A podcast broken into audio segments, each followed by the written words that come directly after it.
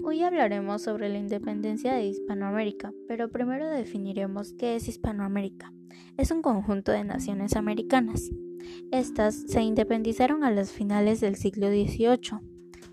Estaban conformadas por criollos, indios, negros y mestizos, y buscaban dirigir la política en sus tierras y luchar contra el monopolio comercial ejercido por la metrópoli.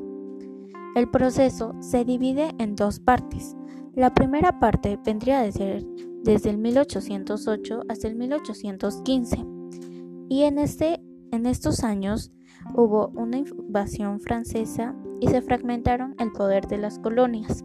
En la segunda parte, que fue del 1817 al 1824, el sur fue dirigido por San Martín y el norte fue dirigido por Simón Bolívar. Y en esto consistió la independencia de Hispanoamérica.